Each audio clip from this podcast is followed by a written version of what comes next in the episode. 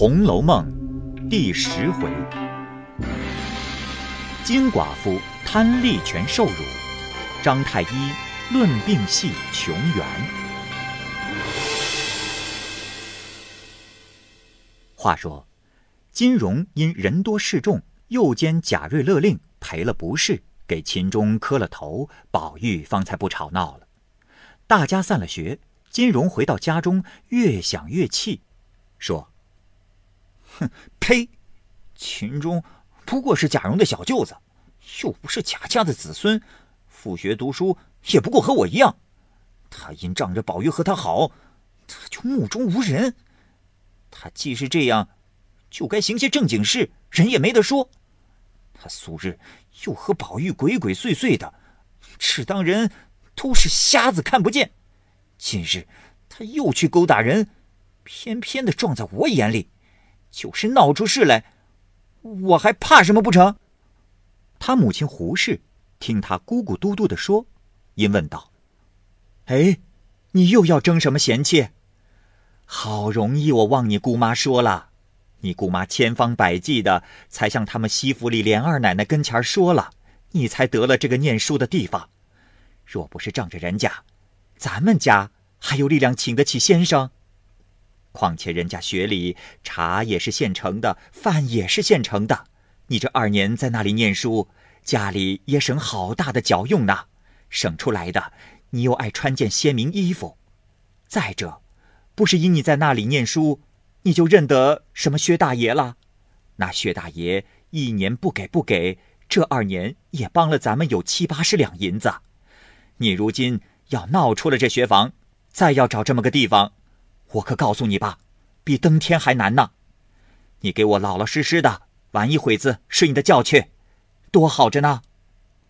于是金荣忍气吞声，不多一时，他自去睡觉了。次日仍旧上学去了，不在话下。且说他姑娘，原聘给的是贾家玉字辈的嫡派，名唤贾黄。但其族人哪里皆能像宁荣二府的富士，原不用细说。这贾黄夫妻守着些小产业，又时常到宁荣二府里去请请安，又会奉承凤姐儿并尤氏，所以凤姐儿尤氏也时常资助资助他，方能如此度日。今日正遇天气晴朗，又知家中无事。遂带了一个婆子坐上车来家里走走，巧巧寡嫂并侄儿。闲话之间，金荣的母亲偏提起昨日贾家学房里的那事，从头至尾一五一十都向他小姑子说了。这黄大奶奶不听则已，听了一时怒从心上起，说道：“哼，这秦钟小崽子是贾门的亲戚，难道荣儿？”不是贾门的亲戚，人都别推势力了。况且都做的是什么有脸的好事，就是宝玉也犯不上向着他这个样。啊，等我去到东府，瞧瞧我们甄大奶奶，再向秦钟他姐姐说说，叫他评评这个理。这金荣的母亲听了这话，急得不得了，忙说道：“呃，哎呀！”都是我的嘴快，告诉了姑奶奶，求姑奶奶别去，别管他们谁是谁非。倘或闹起来，怎么在那里站得住？若站不住，家里不但不能请先生，反倒在他身上添出许多嚼用来呢。甄大奶奶听了，说道：“哼，哪里管得许多？你等我说了，看是怎么样。也不容他嫂子劝。”一面叫老婆子瞧了车，就坐上往宁府里来。到了宁府，下了车门，到了东边小角门前下了车，进去见了贾珍之妻尤氏，也未敢气高，殷殷勤勤续过温寒，说了些闲话，方问道：“哎，今日怎么没见荣大奶奶？”尤氏说道：“哎，她这些日子……”不知怎么着，经期有两个多月没来，叫大夫瞧了，又说并不是喜。那两日到了下半天就懒带动，话也懒带说，眼神也发悬。我就说，你且不必拘礼，早晚不必照例上来，你就好生养养吧。就是有亲戚一家来有我呢，就有长辈怪你，等我替你告诉。连荣哥我也嘱咐了，我说你不许勒看他，不许招他生气，叫他静静的养养就好了。他要想什么吃，只管到我这里来取；倘或我这里没有，只管往你莲儿嫂子那里要去。倘或他有个好歹，你要再娶这么个媳妇。这么个模样这么个性情的人儿，打着灯笼也没地方找去。他这为人行事，哪个亲戚、哪个一家的长辈不喜欢他？所以我这两日好不烦心，搅得我了不得。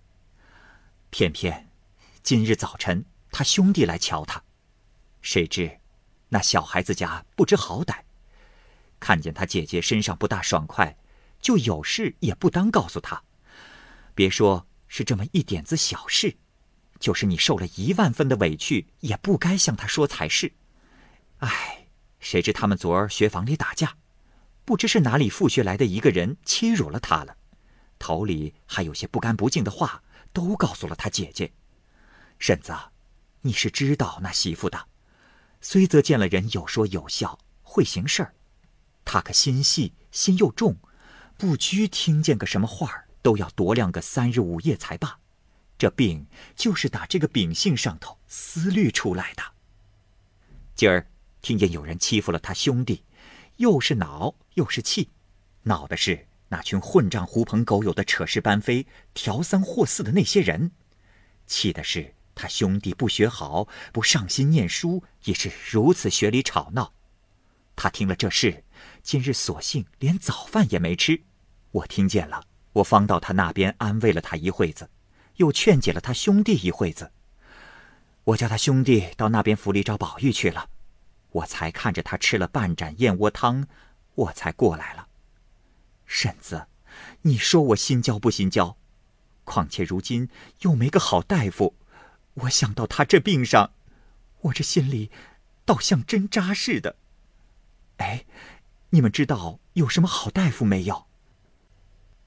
金氏听了这半日话，把方才在他嫂子家的那一团要向秦氏理论的盛气，早吓得丢在爪哇国去了。听见尤氏问他有知道的好大夫的话，连忙答道：“啊，我们这么听着，实在没有见人说有好大夫。如今听起大奶奶这个来，呃，定不得还是喜呢，嫂子。”倒别叫人混治，倘或认错了，这可是不得了的。尤氏道：“哎，可不是呢。”正是说话间，贾珍从外面进来，见了金氏，便向尤氏问道：“哦，这不是黄大奶奶吗？”金氏向前给贾珍请了安，贾珍向尤氏道：“啊，让这大妹妹吃了饭去啊。”贾珍说着话，就过那屋里去了。金氏此来，原要向秦氏说说秦钟欺负他侄儿的事，听见秦氏有病，不但不能说，亦且不敢提了。况且贾珍尤氏又待得很好，反转怒为喜，又说了一会子话，方家去了。金氏去后，贾珍方过来坐下，问尤氏道：“哎，今日他来？”有什么说的事情吗？尤氏答道：“啊，倒没说什么。一进来的时候，脸上倒像有些着了恼的气色似的。即说了半天话，又提起媳妇这病，他倒渐渐的气色平定了。你又叫让他吃饭，他听见媳妇这么病，也不好意思，只管坐着，又说了几句闲话就去了，倒没求什么事。”哎，如今，且说媳妇这病，你到哪里寻一个好大夫来与他瞧瞧要紧，可别耽误了。哎，现今咱们家走的这群大夫哪里要的，一个个都是听着人的口气儿，人怎么说，他也添几句文话说一遍，可倒殷勤的很。三四个人一日轮着，倒有四五遍来看脉，他们大家商量着立个方子，吃了也不见效。倒弄得一日换四五遍衣裳，坐起来见大夫。其实于病人无益。贾珍说道：“唉，可是这孩子也糊涂，何必拖拖换换的？倘再着了凉，更添一层病，那还了得？衣裳任凭是什么好的，可又值什么？孩子的身子要紧，就是一天穿一套新的，也不值什么。哦，我正进来要告诉你，方才冯子英来看我。”他见我有些抑郁之色，问我是怎么了，我才告诉他说，媳妇忽然身子有好大的不爽快，因为不得个好太医，断不透是喜是病，又不知有妨碍无妨碍，所以我这两日心里着实着急。冯子英因说起他有个幼时从学的先生，姓张名有事，学问最渊博的，更兼医理极深，且能断人的生死。呃，今年是上京给他儿子来捐官，现在他家住着呢。这么看来，竟是何该媳妇的病，在他手里出灾，亦未可知。我即刻差人拿了名帖请去了。今日倘或天晚了不能来，明日想必一定来。况且冯子英又即刻回家亲自去求他，务必叫他来瞧瞧。等这个张先生。来瞧了再说吧。尤氏听了，心中甚喜，因说道：“哦，哎，后日是太爷的寿日，到底怎么办？”贾珍说道：“哎，我方才到了太爷那里去请安，兼请太爷来家来受一受一家子的礼。太爷因说道：‘我是清静惯了的。’”我不愿意往你们那是非场中去闹去，你们必定说是我的生日，要叫我去受众人些头。莫过你把我从前住的阴质文，给我令人好好的写出来刻了，比叫我无故受众人的头还强百倍呢。倘或明日后日这两日一家子要来，你就在家里好好的款待他们就是了，也不必给我送什么东西来，连你后日也不必来。你要心中不安，你今日就给我磕了头去。倘或后日你要来，又跟随多少人来闹我，我必和你不依。嗨，如此说了又说，后日我是不敢再去的了。呃，哦，且叫来生来，吩咐他预备两日的筵席。尤氏因又叫贾蓉来，哦，吩咐来生照旧例预备两日的筵席。要丰丰富富的，你再亲自到西府里去请老太太、大太太、二太太和你连二嫂子来逛逛。你父亲今日又听见一个好大夫，夜已打发人请去了，想必明日必来。你可将他这些日子的病症细细的告诉他。贾蓉一一的答应着去了，正遇着方才去冯子英家请那先生的小子回来。应回道：“奴才方才到了冯大爷家，拿了老爷的名帖去请那先生去。那先生说，方才这里的大爷也向我说了，但是今日拜了一天的课，才回到家。此时精神实在不能支持，就是去到府上也不能看脉。他说等调息一夜，明日务必到府。呃，他又说他医学浅薄，不敢当此重剑。”因我们冯大爷和府上的大人既已如此说了，又不得不去，你先替我回明大人就是了。大人的名帖实不敢当，呃，仍叫奴才拿回来了。哥，替奴才回一声吧。贾蓉转身复进去，回了贾珍、尤氏的话，方出来叫了来生来，吩咐他预备两日的筵席的话，来生听毕，自去照例料理，不在话下。且说次日午间，人回道，请的那张先生来了。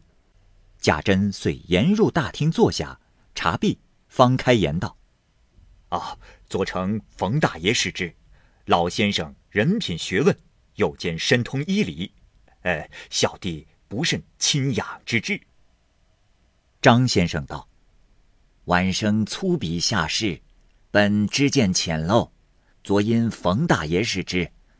大人家弟公迁下士，又承呼唤，敢不奉命？但毫无学识，倍感汗颜。贾珍道：“嘿，先生何必过谦？呃，就请先生进去看看儿妇，仰仗高明，以示下怀。”于是贾蓉同了进去，到了贾蓉居室，见了秦氏，向贾蓉说道：“哦，这就是尊夫人了。”贾蓉道：“正是，呃，请先生坐下。”让我把贱内的病症说一说，再看脉如何？那先生道：“呃，依小弟的意思，竟先看过脉，再说的为是。我本是初造尊府的，本也不晓得什么，但是我们冯大爷务必叫小弟过来看看，小弟所以不得不来。如今看了脉息，看小弟。”说的是不是？再将这些日子的病事讲一讲，大家斟酌个方儿，可用不可用？那时大爷再定夺。贾蓉道：“哦，先生实在高明。如今恨相见之晚，就请先生看一看脉息，可治不可治，以便使家父母放心。”于是家下媳妇们捧过大银枕来。一面给秦氏拉着袖口，露出脉来，先生方伸手按在右手脉上，调息了治数，凝神细诊了有半刻的功夫，方换过左手，亦复如是。诊毕脉息，说道：“啊，我们外边坐吧。”贾蓉于是同先生到外间房里床上坐下，一个婆子端了茶来，贾蓉道：“啊，先生请茶。”于是裴先生吃了茶，遂问道：“呃，先生看着脉息，还治得治不得？”先生道：“呃，看得尊夫人这脉息，左寸沉数，左关沉浮；右寸细而无力，右关虚而无神。其左寸沉数者，乃心气虚而生火。”左关沉浮者，乃肝家气滞血亏；右寸细而无力者，乃肺经气愤太虚；右关虚而无神者，乃脾土被肝木克制。心气虚而生火者，应现精气不调，夜间不寐；肝家血亏气滞者，必然肋下痛胀，月性过期。心中发热，肺经气分太虚者，头目不时眩晕，寅卯间必然自汗，如坐舟中；脾土被肝木克制者，必然不思饮食，精神倦怠，四肢酸软。据我看这脉息，应当有这些症候才对。呃，或以这个脉为喜脉，啊，则小弟。不敢从其教也。身旁一个贴身服侍的婆子道：“哎呦，何尝不是这样呢？真正先生说的如神，倒不用我们告诉了。如今我们家里现有好几位太医老爷瞧着呢，都不能抵挡真切的这么说。有一位说是喜，有一位说是病，这位说不相干，那位说怕冬至。”总没有个准话求老爷明白指示指示。那先生笑道：“ 大奶奶这个症候，可是那众位耽误了。要是初次行经的日期就用药治起来，不但断无今日之患，而且此时已痊愈了。如今即使把病耽误到这个地位。”也是应有此灾。依我看来，这病尚有三分治的。吃了我的药看，若是夜里睡得着觉，那时又添了二分拿手了。据我看这麦西，大奶奶是个心性高强、聪明不过的人。聪明推过，则不如意事常有；不如意事常有，则思虑太过。此病是忧虑伤脾，肝木推旺，精血所以不能按时而至。啊，大奶奶从前的行经的日子问一问，断不是长缩，必是长长的，是不是？这婆子答道：“哎呦，可不是，从没有缩过，或是长两日三日，以至十日都长过。”先生听了道：“ 妙啊，这就是病源了。从前若能够以养心调经之药服之，何至于此？这如今明显出了一个水亏木旺的症候来。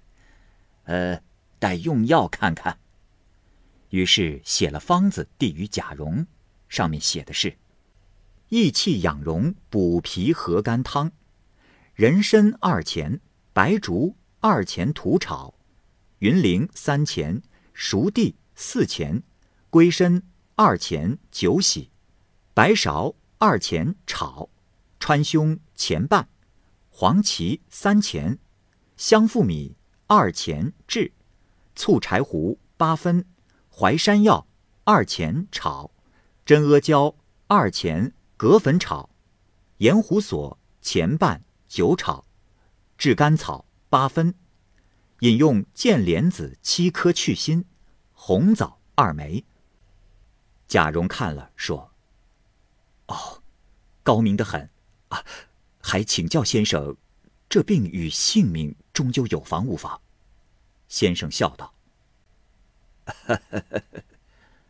大爷是最高明的人，人病到这个地位。”非一朝一夕的症候，吃了这个药，也要看医缘了。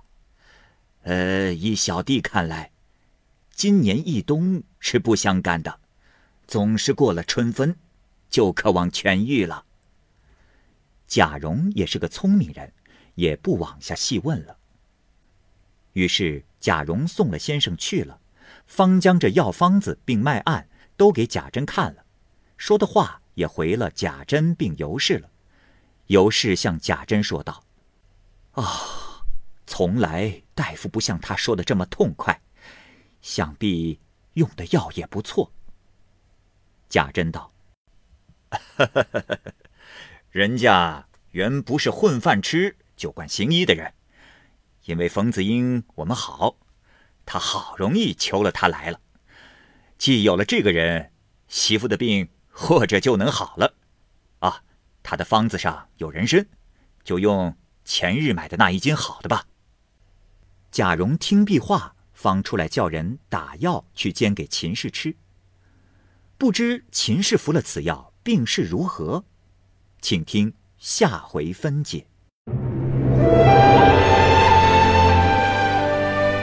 好，各位听友，由于时间的关系，我们这期节目就先播到这儿。欲知后文详情，欢迎您关注蚂蚁晒尔，并订阅我播讲的《红楼梦》。